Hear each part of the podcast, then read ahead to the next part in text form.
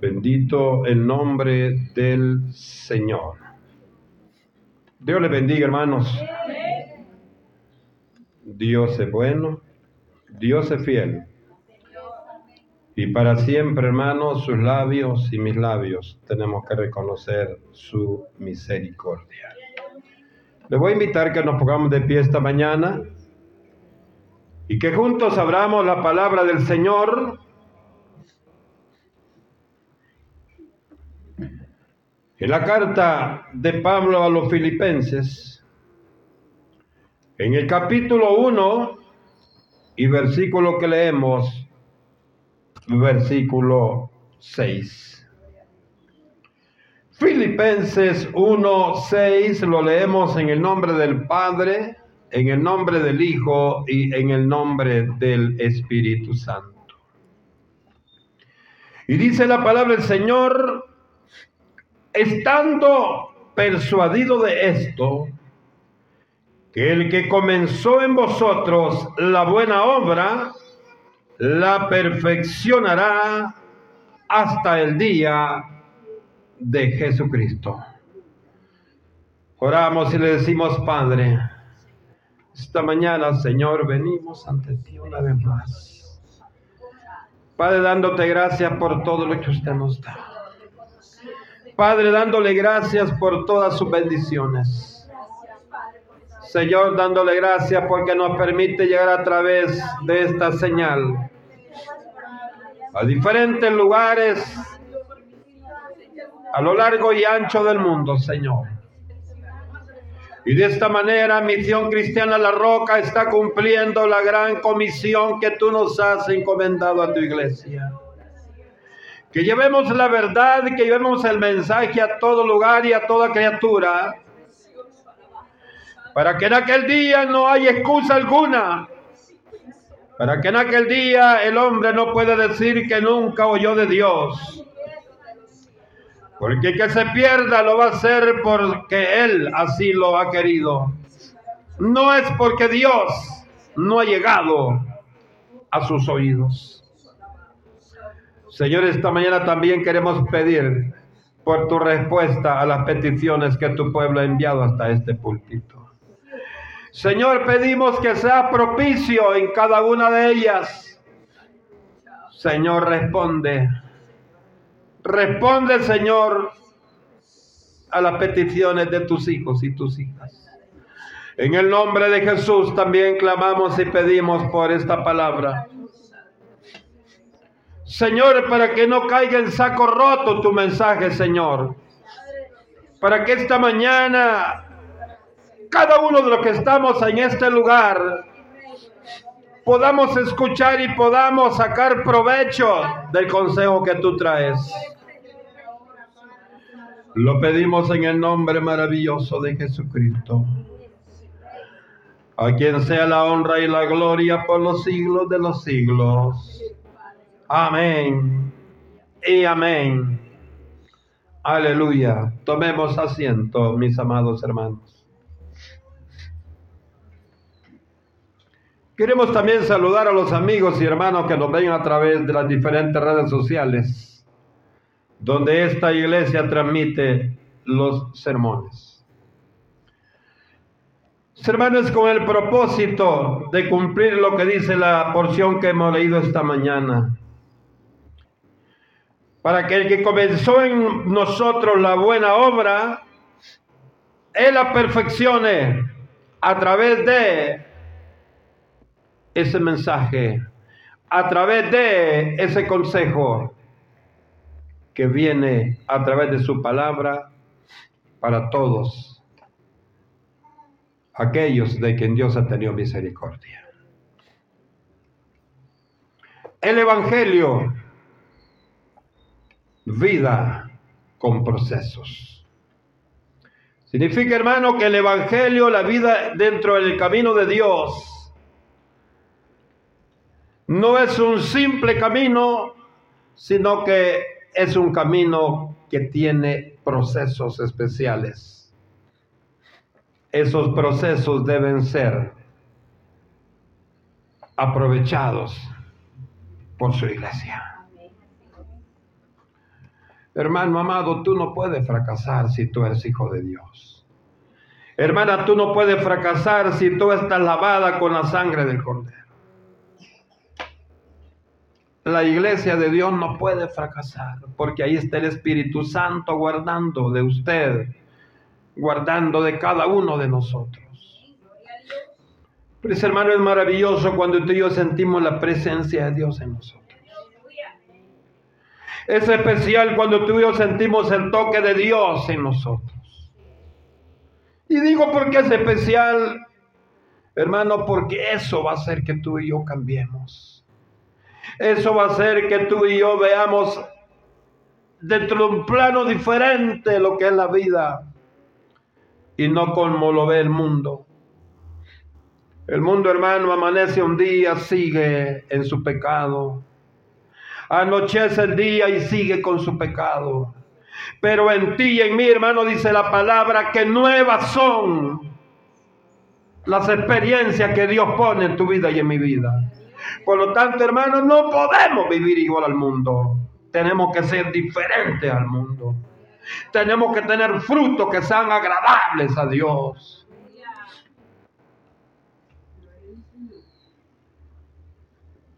Yo no entiendo cómo es que hay mucha gente que puede vivir, hermano, lejos de Dios.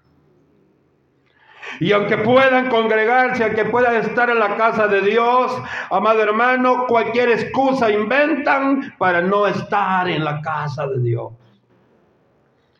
Pero cuando viene el proceso de Dios,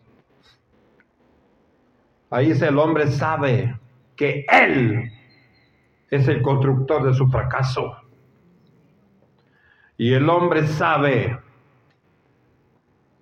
que solo en el Evangelio, solo en el camino de Dios, el hombre va a ser feliz.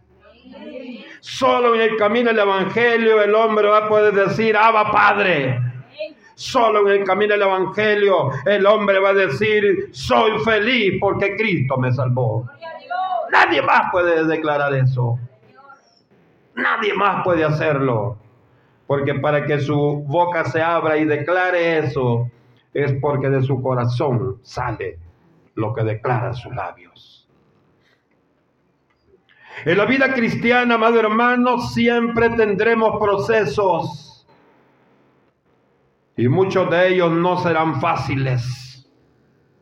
Significa que muchos de estos procesos no van a ser agradables para ti y para mí pero hay una verdad bien definida en estos procesos. Y esto es que nos ayudarán a perfeccionarnos y a bendecirnos en el camino del Evangelio. El que se camina a la par de Dios todo el tiempo tendrá propósitos marcados. El que se aleja del camino de Dios será un títere de Satanás. Se llame como se llame, tenga los títulos que tenga, tenga apellidos americanos, europeos o como sea. Lo mismo, la misma basura es el hombre cuando no tiene a Cristo en tu corazón. ¿Sabe por qué el hombre muchas veces llora? ¿Sabe por qué muchas veces la mujer llora cuando siente que es incapaz de poder salir adelante? Es porque reconoce que usted solo por su fuerza, yo solo por mi fuerza, todo este pueblo por su fuerza, nada podemos hacer. El hombre que quiere buscar, la mujer que quiere buscar la felicidad a través de las cosas mal habidas, a través de los procesos que son de Satanás, tendrá que llorar un momento, tendrá que lamentarse. Y si la misericordia de Dios es para con él, podrá levantarse y ver hacia la gloria de Dios. Pero muchos allí van a perder la batalla. ¿Hay algo más importante que darle la gloria a Dios? Claro que no.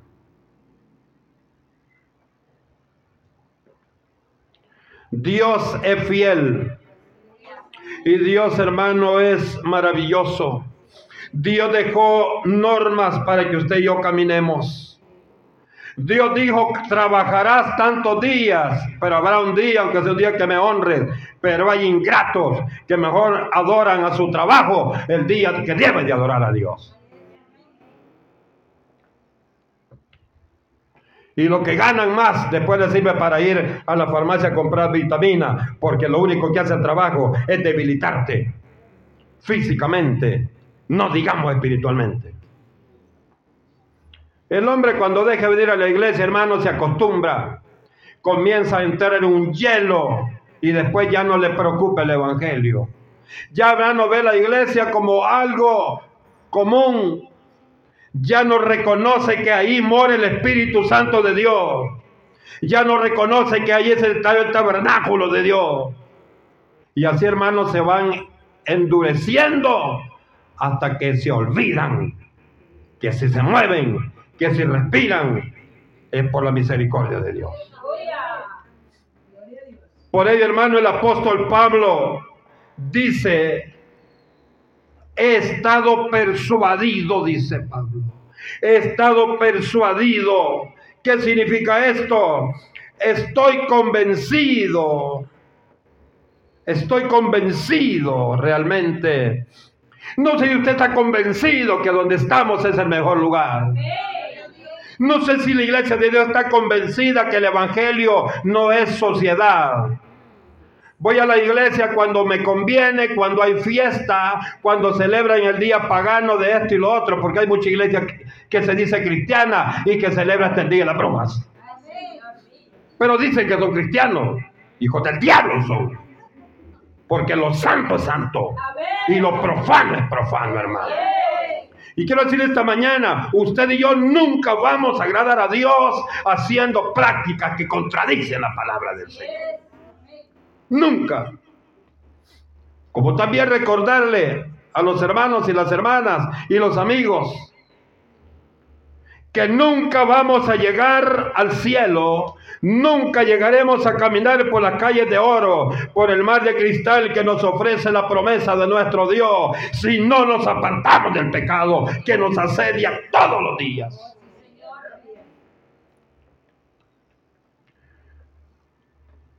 Abramos los oídos para las cosas buenas. Abramos los oídos para las cosas buenas. No nos vanagloriemos por lo que creemos que somos. Porque entre más fuerte se cree usted, es más débil. Y entre más débil es, más grande será el golpe que va a recibir. En las palabras, hermanos, de Pablo, encontramos que este apóstol estaba convencido que el que había comenzado la buena obra, el mismo Dios, la perfeccionaría en su vida. Usted y yo, hermano, tenemos momentos difíciles y quizás nos preguntamos a solas, porque usted no me deja mentir, hermano, hay momentos cuando usted y yo estamos a solas, somos sinceros con Dios. Le decimos, Señor, mire este bagazo, Señor, que abre su boca y te alaba, Padre, cuando realmente está vacío de tu presencia. Hermano, usted comienza a hablar con Dios y comienza a ser sincero con Dios. Y eso le dice Pablo, yo sé, dice en esta porción que leímos. Estoy persuadido de esto y de qué, de este mensaje que nos tiene que el que comenzó en vosotros, oiga, o sea, en todos nosotros, el que comenzó la buena obra, él mismo la perfeccionará hasta el día que Cristo venga. Muchos dicen, yo sé que Cristo viene y estoy esperando al Señor, pero ¿para qué? Para saber si es cierto lo que la Biblia dice o para irse con Él. Usted y yo debemos esperar la venida de Cristo para, para irnos con Él, hermano. Porque si usted no cree que Cristo viene, necesita que Dios entre en su corazón. Los religiosos dicen que Cristo viene, pero no viven para darle la gloria a Dios. Dios hermano es quien comienza la obra en usted y en mí desde el momento que tocó el corazón y nos llamó. Y oiga, y Él a perfeccionar por medio de los procesos que sirven para perfeccionarla. Para perfeccionarlo el Señor eh, desarrollará una serie de procesos en cada uno de nosotros. Y quiero decir esta mañana, los procesos suyos son diferentes con los procesos conmigo. Los procesos con mi hermana son diferentes con los procesos con mi hermano. Cada quien, hermano, tiene procesos diferentes, pero qué bueno es Dios, porque si Él, eh, hermano, tiene procesos en nuestra vida, es porque quiere perfeccionarlo, es porque quiere prepararnos para ese encuentro perfecto con el Señor.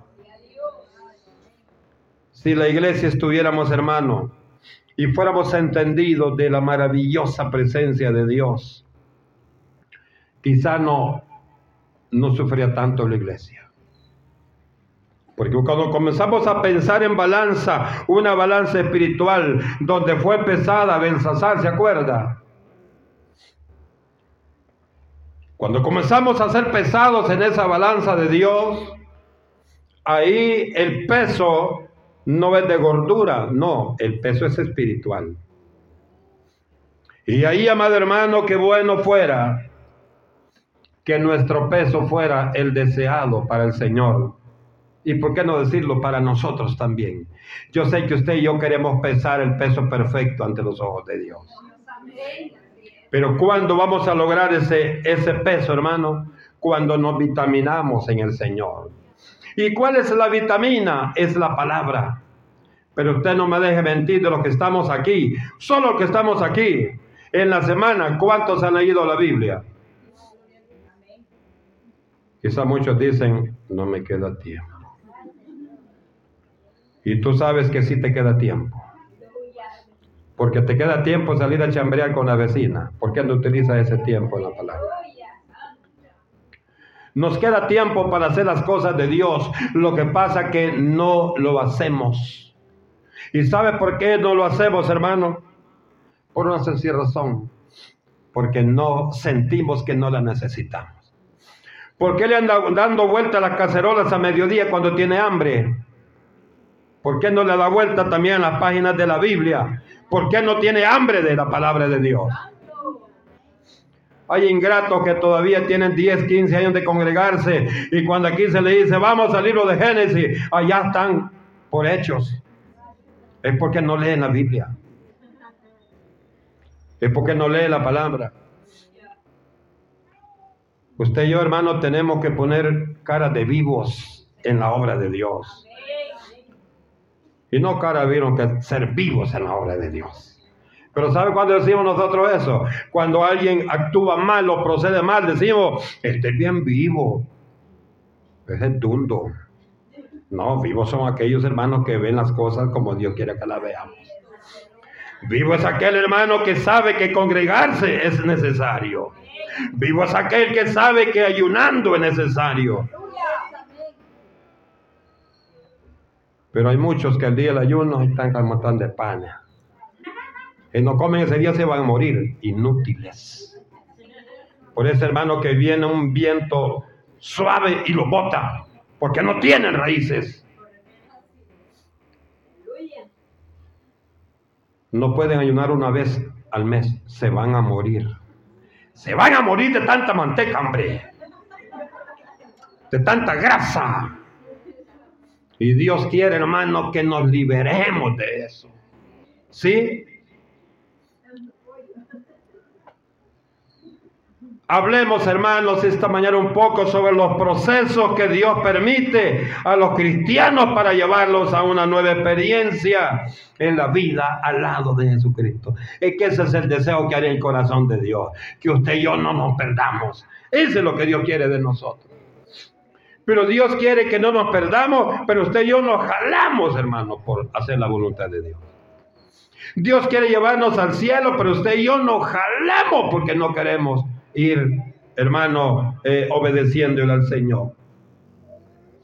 Yo quiero decirle que usted y yo, pero usted se ve en el espejo, usted dice, yo soy bonito o yo soy bonita, dice la hermana. Y es cierto. ¿Sabe por qué no podemos ser feos? Porque estamos hechos a imagen y semejanza de Dios. Y Dios no era feo. Suponemos que Dios era maravilloso, muy bonito. Entonces, hermano, no se van a gloria usted.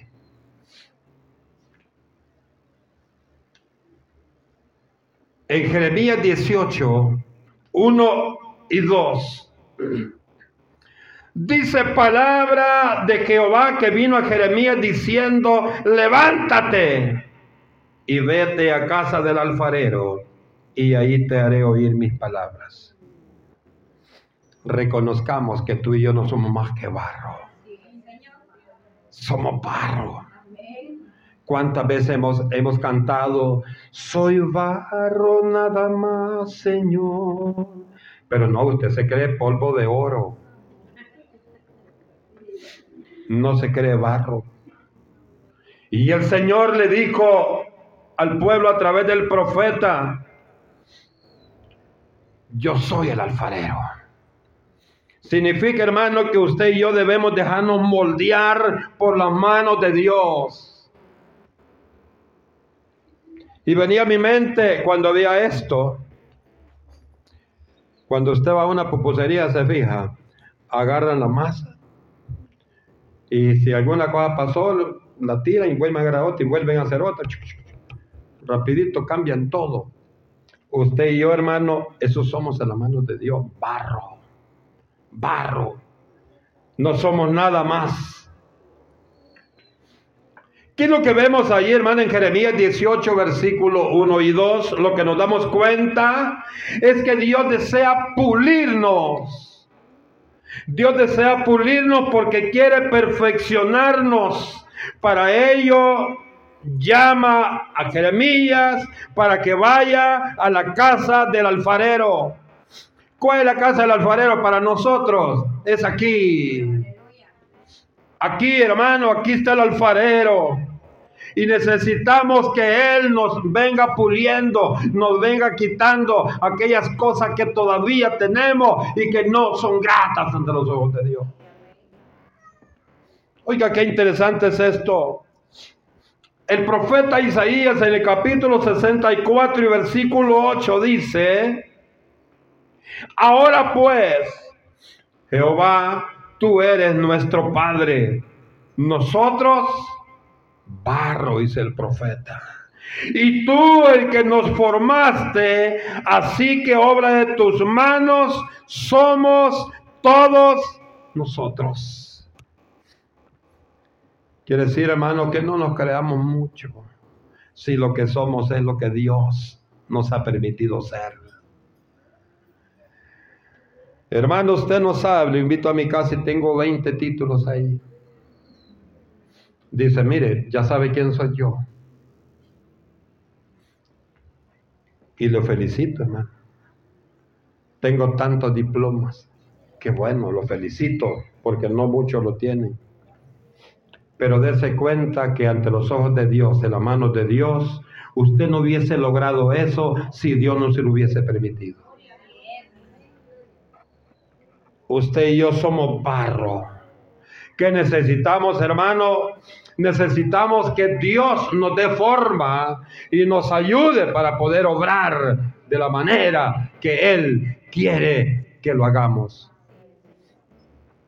Si usted hermano tiene todo, pero no honra a Dios, no sirve para nada, porque para eso nos hizo Dios, para que lo honremos a Él. Nosotros como barro, hermano, debemos permitir que Dios nos moldee. Y oiga esto, y a veces por medio de algunos líderes que Él mismo pone para que nos corrijan y nos ayuden a ser mejores. Se da cuenta que muchas veces es necesario que alguien le diga, hermana, usted puede, hombre. Muchas veces usted y yo necesitamos un empujoncito Usted sabe, usted sabe que tiene capacidad. Usted sabe que si anda fracasado es por su descuido. Usted lo sabe, pero si bien alguien le dice, hermano, tú tienes potencial, hombre. Tú eres algo especial en las manos de Dios. Tú puedes salir adelante. Tú tienes la capacidad porque Dios te la ha dado. Usted comienza como a despertar, como cuando usted está dormido y se echa agua en los ojos. Comienza a ver, diferente. Usted dice, ¿verdad, hermano? Tiene razón. Y comienza, hermano, a sacudirse y se levanta y comienza a hacer la obra perfecta de Dios. Y dice, hermanos, algo importante. En el 18.3 de Jeremías dice, y descendí a casa del alfarero. Oiga, significa que la obediencia es interesante. Usted sabe que aquí nos habla Dios, no dude y venga a la iglesia si Dios quiere que le hable. Me decía alguien, hermano, mira qué gran problema tuve. ¿Y cuándo? Tal día, ahora que había culto aquí. A de veras. ¿Y sabe por qué tuvo problemas? Porque no fue al culto. Porque en el culto no iba a tener problemas. Iba a venir feliz. Anoche me, me daba cuenta en el culto del ministerio femenil de mujeres que llaman a Jesús de esta iglesia muchas mujeres estaban felices. Cuando cantaba la hermana Karen, yo vi que muchas, muchas hermanas estaban felices. Y decía la hermana que dirigía, es que aquí a eso venimos. Si el borracho en la cantina grita y dice que está feliz, sabiendo que un pobre desdichado mucho más usted y yo que decimos que somos felices porque Cristo nos salvó. Usted y yo sí podemos decir, hermano, con toda, con toda y completa seguridad, soy feliz porque Cristo me salvó, porque esa es la clave de la felicidad en nosotros. Esa es la clave de la felicidad en, las personas. Después del culto dice, vamos a ir a para una almorzada, hermano. Allá lugares, usted sabe, lugares que usted cree que son buenísimos. Y cuando está sentado dice, hermano, estamos felices. Estoy de acuerdo con usted, pero la felicidad es temporal. Comió, después va al baño y se le olvidó. Así dice la Biblia. No, pero el, gozo de Dios no, ese está aquí adentro. Hermano, ese lo hace usted, lo hace correr como un venadito, hermano. Le da energía y tiene propósito y tiene, hermano, eh, eh, en su vida, tiene metas trazadas y metas que quiere lograr. Entonces, ¿qué es lo que quiero decirle con esto? Que el gozo que Cristo nos da, como es eterno, ese sí es vida para usted y para mí. Ese sí es vida. El borracho dice, soy feliz Qué difícil, qué difícil. La felicidad solo Cristo la da. La obediencia de Jeremías, hermano, es notable al dirigirse a la casa del alfarero. ¿Sabe qué significa eso? Humildad. Muchos están fracasados porque no son humildes. Usted llega y le dice, hermano, venga a casa del Señor y dice, ¿y vos qué sos que me estés invitando? No sabes que yo soy un profesional y vos no sabes ni quinto grado, pero aquel va a ir a la gloria de Dios y aquel poderoso se va a ir como aquel rico al lugar de tormento. ¿Qué significado tiene la vasija que se echó a perder? Jeremías 18:4. Y la vasija de barro que él hacía se echó a perder en su mano y volvió y la hizo otra vasija según le pareció al Señor hacerla. ¿Qué, qué, nos enseña esto? Usted no diga, hermano, es que ya soy caso perdido, hermano. Ya no, yo estoy, de, yo estoy, hermano, ya programado para perderme. Acuerda una cosa, mi hermano, Jesús tiene la última palabra. Y Dios ha dicho, el que me busque, me vaya. Jesús dice, el que toca la puerta, yo le voy a abrir. Jesús dice que quiera comer conmigo, lo voy a invitar, lo voy a pasar adelante y vamos a comer. ¿Por qué tú estás comiendo otra cosa, no lo que Dios da? Hermano, es porque no estás haciendo lo que Dios te dice que hagas. Tienes cara de victorioso, pero tienes corazón de cobarde. Tienes, hermano, imagen de un hombre fuerte, pero en tu interior sos débil, porque te quita la bendición. Te quita la bendición cualquier cosa de esta tierra. Nosotros somos polvo. ¿Qué quiero decirle con esto? Aceptemos el proceso de Dios en nosotros. Señor, ¿y por qué a mí me está pasando eso? Y mire el impío, ni te adora y bien cabalanda, mira en carro. Usted no sabe si carro que ande robado. Señor, mire, yo tanto que me mato trabajando y aquel no trabaja y bien está. Usted no sabe si era pisto de extorsión. Y si no es así y usted trabaja mucho, mucho, mucho, ¿sabe qué está pasando? Que lo que Dios le da lo está echando en saco roto.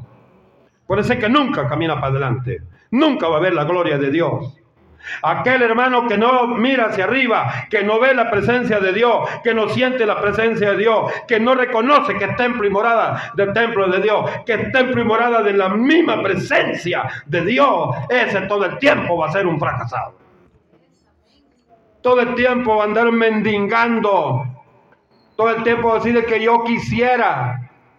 Tú puedes hacerlo. Salmo 103, 14 dice, porque Él conoce nuestra condición, se acuerda de que somos polvo. Por eso, hermano, tú y yo tenemos que ser humildes y tenemos que reconocer que como somos polvo, un viento nos va a esparcir. Pero por eso, en las manos de Dios, no vamos a mantenernos sólidos. La primera carta de Pedro, capítulo 5, 6, dice, humillaos, pues bajo la poderosa mano de Dios, para que Él os exalte cuando fuere tiempo. Oiga esto, cuando fuere. Y se va a decir que yo hoy quiero que Dios me dé esto. Hoy quiero, no. El tiempo de Dios dice que Dios te va a exaltar a ti. Dice que Dios te va a exaltar a ti. Dice que Dios te va a exaltar a ti. Dice que Dios me va a exaltar a mí. Pero ¿cuándo? En el tiempo de Dios. Pero para que tú te exaltes, para que tú alcances la exaltación de Dios, tienes que buscar permanentemente la presencia de Dios. Me ponía a pensar, hermano, el agricultor, estos días ya está peinando, cortando toda la maleza, preparando la tierra. Después, hermano, le mete el arado, la deja esponjosa. Después, hermano, echando la semillita y va. Y ahí va, hermano. Después, hermano, comienza a brotar aquella, aquella plantita y llamando a los hipotes ahí con onda, hermano, a cuidar que el pájaro no se la vaya a comer. Está cuidando. Cuando ya creció, hermano, y hay otra vez maleza, otra vez a limpiarlo y a ponerle abono. Mire, ¿cuánto dura ese proceso? Y usted y yo queremos las bendiciones ya y ni busca de Dios. Usted y yo quiere que Dios le llene las bolsas de dólares y ni trabaja. Usted quiere que Dios lo llene de su Espíritu Santo y solo en el trabajo quiere pasar metido. No busca de Dios. No le dé el espacio de Dios. Su corazón, hermano, su corazón, lo primero que debe tener es la presencia de Dios. Cuando usted no anhela que Dios esté en, su corazón, usted ya comenzó a perder todo en su vida. Porque el que no tiene Cristo en su corazón no tiene nada. Nada. Nada. Porque lo que el único que vale en el hombre es eso. Pablo pasó por el proceso, dice la Biblia. Paso pasó el Pablo, el apóstol, pasó por el proceso y sabe que veo en él, que a pesar de que estaba pasando el proceso, se gozaba. Y muchas veces usted y yo, ya no voy a la iglesia, solo enfermo paso. Aunque tome panadol, decir hermano, no me compongo. Ah, es que los hombres han hecho la medicina química. Pero muchas veces Dios no te sana con la medicina química, porque Dios te está diciendo, es que tú no necesitas eso, tú necesitas buscar el médico de médicos. Tú necesitas creer en mí.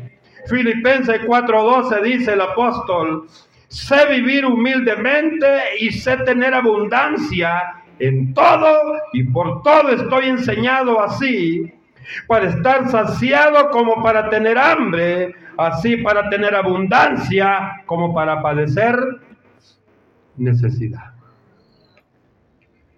La necesidad es parte del proceso. Si usted y yo no tuviéramos necesidad, hermano, hasta no creyéramos que Dios existe. Porque usted dice, no, si todo lo tengo, hermano, porque yo trabajo. ¿Y dónde queda Dios? ¿Dónde queda Dios?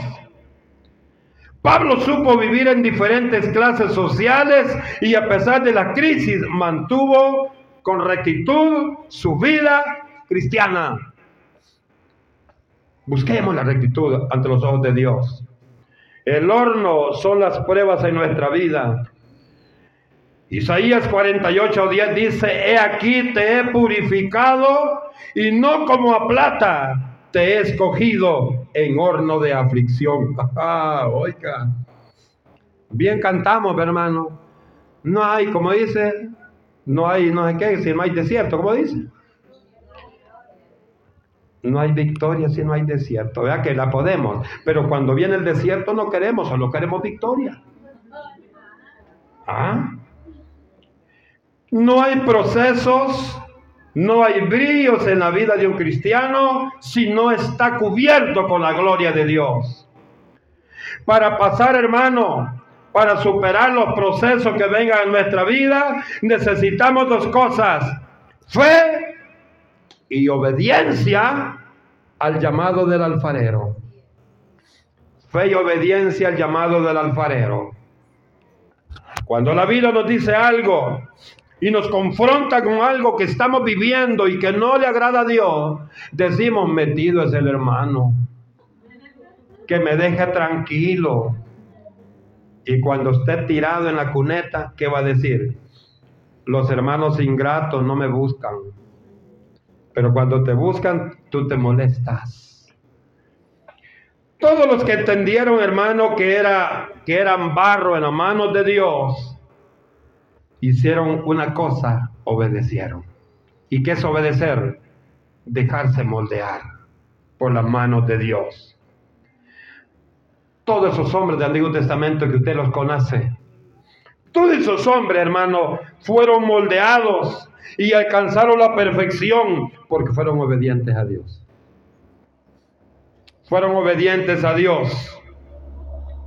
Se dejaron moldear por las manos de Dios. Se dejaron moldear. Tú y yo necesitamos una cosa, hermano, hermana, iglesia de Jesucristo. Esta es dejarnos moldear por las manos del alfarero